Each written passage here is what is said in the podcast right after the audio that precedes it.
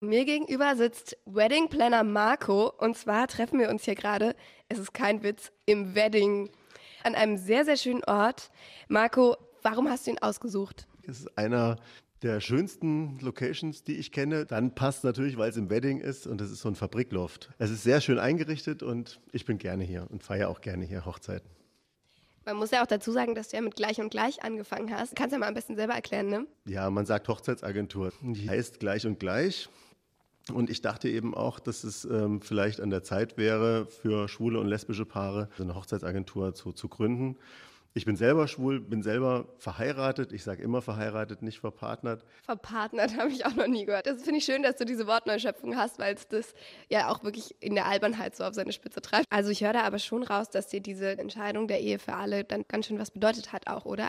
Ja, es war einfach allerhöchste Zeit. Also ähm, so viele äh, europäische Länder sehen da eben in dieser Ehe für alle überhaupt keinen Unterschied zwischen Schwulen oder Lesben oder Heteros. Und dass da Deutschland so lange gebraucht hat, das eben genauso zu sehen, ähm, das war schon eher peinlich. Also ich fand es einfach lächerlich und ja, äh, diskriminierend, dass es das nicht für, für schwule und lesbische Paare geben soll, eine Ehe.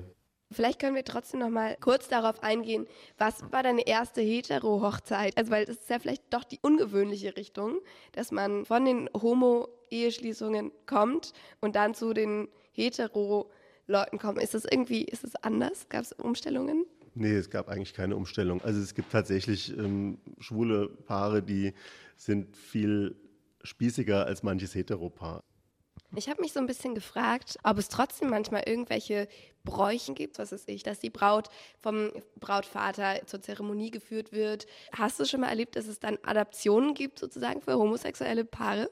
Ja, genau. Also das ist eben auch so ein Thema, dass ich Traditionen halt prinzipiell gut finde. Zum Beispiel der Brautstrauß.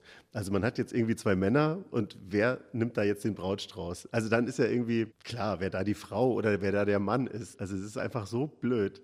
Und ähm, ich habe mir aber irgendwie gedacht, bei meiner Hochzeit, ich hätte gerne einen Brautstrauß. Und Erik und ich, wir haben uns damals für zwei Brautsträuße äh, entschieden. Also das waren zwei halbe Brautsträuße. Er hatte eine Hälfte und ich hatte eine Hälfte. Und die beiden waren genau in der Mitte geteilt. Wenn man die zusammengesetzt hat, gab es einen runden, großen Strauß. Oh, das ist voll süß. Das ist, vor allem ist es wahnsinnig kreativ. Weißt du, was ich mir auch tricky vorstelle oder worüber ich so nachgedacht habe? So einen Anzug und ein Kleid zusammenzustellen, das zusammenpasst, das ist ja irgendwie noch das eine. Aber wenn du dann so zwei Bräute hast und zwei Brautkleider, das stelle ich mir schon als eine besondere Herausforderung vor.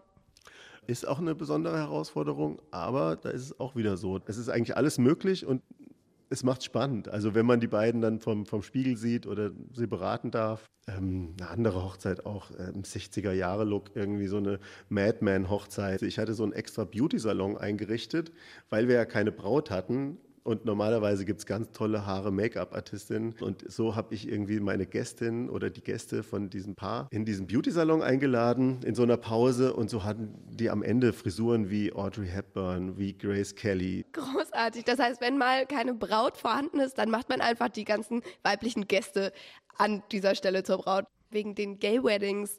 Es klingt wie so ein geschützter Begriff fast. Also ich habe es auf meiner Webseite genauso stehen, ne? Gay Weddings oder Same-Sex Weddings. Aber ich fand Gay Weddings eigentlich eine ganz coole Sache, weil Gay eben nicht nur Gay bedeutet, sondern fröhlich. Und das ist für mich eigentlich der Kern. Also fröhliche Hochzeiten. Ach Marco, willst du mich heiraten?